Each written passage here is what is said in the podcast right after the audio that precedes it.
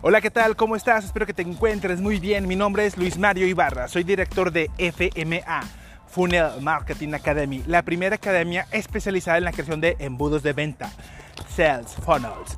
Entonces, lo que te quiero platicar el día de hoy es de que tú te enfoques en la creación de embudos de venta. Ok, en Internet existió lo que se llama la página web. La página web no sirve. Yo creo que es la inversión más tonta que podemos hacer cuando no sabemos qué queremos hacer con la página web. Una página web tiene que estar hecha para vender. Realmente, si tú tienes un negocio, si quieres incrementar las ventas de tu negocio, si quieres iniciar realmente un negocio por internet, tú te tienes que enfocar en crear un sales funnels.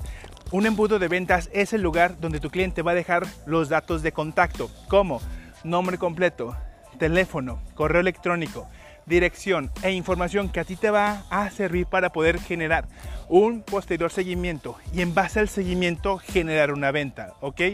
Hoy en día tienes la bendición de tener internet y de que no existan fronteras y poderle vender a todo el mundo.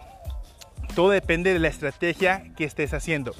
El día de ayer estaba dando una conferencia y comentaba una diferencia entre publicidad y arte en la cuestión de la creación de diseños que vendan, ¿no? Chécate esto.